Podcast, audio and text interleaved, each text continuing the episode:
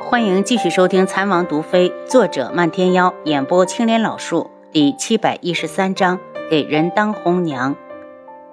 深吻之后，楚清瑶面上绽放了一层绯色的桃花，她能感觉到轩辕志的身体起了变化，吓得她赶紧道：“轩辕志，我可是孕妇，你不能当禽兽。”轩辕志无奈地拥住她：“阿楚，让我抱一会儿，一会儿就好。”楚清瑶乖乖地任他抱着，一动也不敢动，直到感到身旁的人呼吸变得均匀，他才长出了一口气。以后他可不敢再玩火了。轩辕志点了下他的额头：“小妖精，下次再敢这样，我就让你自食其果。”楚清瑶撇撇嘴，一脸的不屑：“智王爷，你就这么点定力？”我现在可真不放心你了。要是突然有个女人对你投怀送抱，你还不得乐不思蜀啊？轩辕志无语，他看起来像那么饥渴的人吗？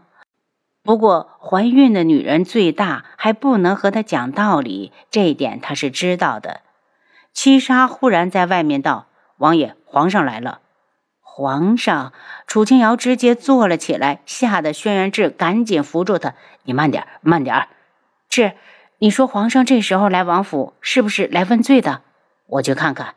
薛元志下床去见皇上，楚清瑶也没心情再躺着，叫红檀进来伺候他洗漱。他这边刚收拾好，七杀就过来叫他说：“皇上等着见王妃呢。”皇上可说什么了？皇上说他是特意来见王妃的，其他的什么都没说。七杀道：“属下觉得还是因为今天宫里发生的事。”进屋后，楚清瑶给轩辕彻行礼，见过皇上。皇婶都是自家人，以后礼数就免了。皇上礼不可废。阿楚，皇上是特意来看你的。轩辕志扶住他。皇上，你皇婶有了本王的骨肉。轩辕彻一听就激动起来，还特意了看了眼楚清瑶的肚子。皇侄，恭喜皇叔，恭喜皇婶。本王可不敢跟皇上比，皇上后宫可是添了三个孩子。轩辕志无不羡慕的道：“是皇叔的情况比较特殊，孩子要的晚。”轩辕彻说的自然是智王与靖主之间的仇恨，他多多少少理解皇叔为什么这么久了不要子嗣，因为仇人太过强大。如今听说皇婶有孕，他是真的跟着高兴。皇叔有后了，将来他天穹又会添一员虎将。皇婶，我是来给你道歉的。皇上叹了口气：“今日的事，朕已经问过了，是皇后挑衅在先。皇上言重了，是我不该私下带人进宫。”楚清瑶一脸的认罪模样：“带余牙姑娘进宫是本王提议的。”轩辕志道。本王以为记录在案了，应该不会让人抓住把柄，没有想到差点害了于姑娘。经此事以后，怕是所有人都会嘲笑于姑娘不自量力，枉为着攀附权贵之家的公子。楚清瑶懵了下，不过轩辕志所说的还真是实话。以后余牙的亲事，怕是很难找到条件好的。有点有头有脸的人家，谁不愿意娶一个得罪过皇后的女子？这样的女子进门可就是灾星。皇上本来没有想这么深，被皇叔一说，气得怒哼一声：“皇后真是不分轻重。”皇上，皇后今日把柯雪和如月两位公主叫去了赏花宴。轩辕志的声音到这里就顿住了，没再往下说。以皇上的聪明，自然猜到了皇后的用意，失望的道：“朕真是错看了他。两位皇位受了这样的侮辱，是朕治家不严之过。皇上言重了，韩家马上就要进宫求娶了，难为韩爱卿了。柯雪虽然清白尚在，但被人劫持了那么久，外面少不得流出一些流言蜚语。”韩家在这个关头提出成亲，可是给了皇家足够的面子。皇上，青义表哥对柯雪公主一往情深，上次的事儿，他只恨没能保护好公主。楚清瑶说的惋惜。柯雪公主成亲，朕会赐她公主府一座，同时也准她住在韩家，在老夫人身前尽孝。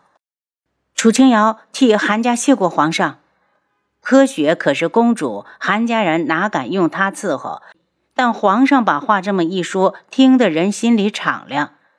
薛元彻看了眼楚清瑶，皇婶，黄万和今天进宫，有没有看得上哪一家的千金？倒是有一个女子得了他的眼缘，只是她的身份低微，并不是哪一家的千金。既然皇上问了，楚清瑶干脆说出来：“哦，是哪户人家的？只要黄将军自己都不在意出身，朕也乐得成全。”是贺兰大将军麾下的副将于苍南之妹于牙。楚清瑶这话一说，皇上马上明白皇后为何要针对于姑娘了。看来皇后的手伸得太长了。他脸色变冷。既然如此，不知皇婶能否给朕个荣幸，让朕为他们赐婚？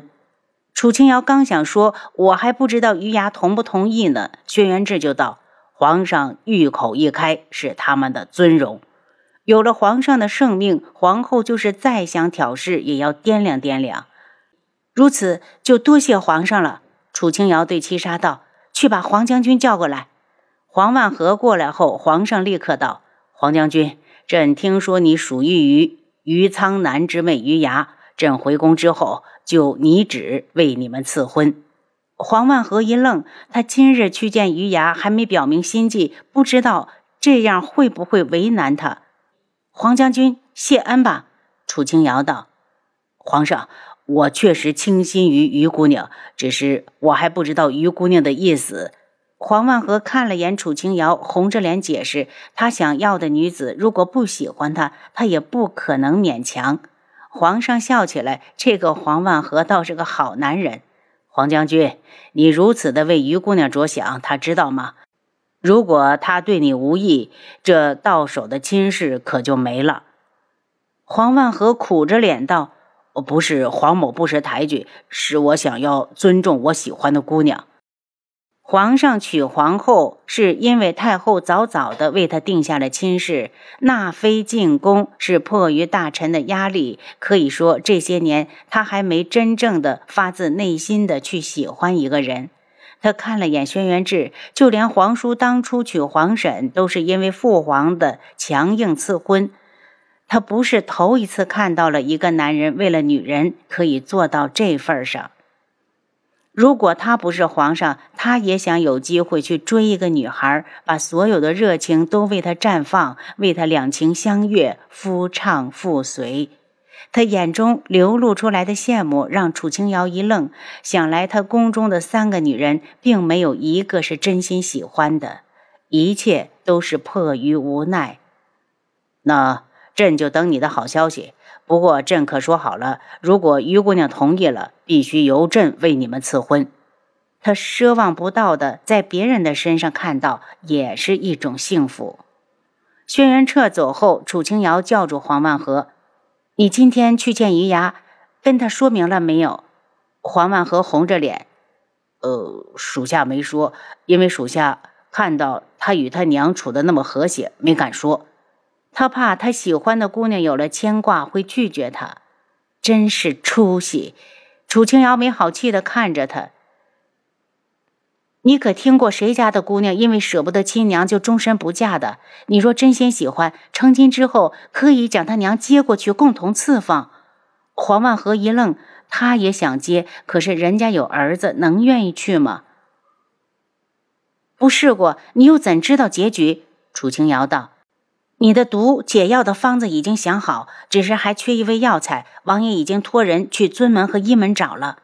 黄万和一喜，没有什么比听到这个消息更让他激动的了。他才刚刚遇到的喜欢的姑娘，可不想死。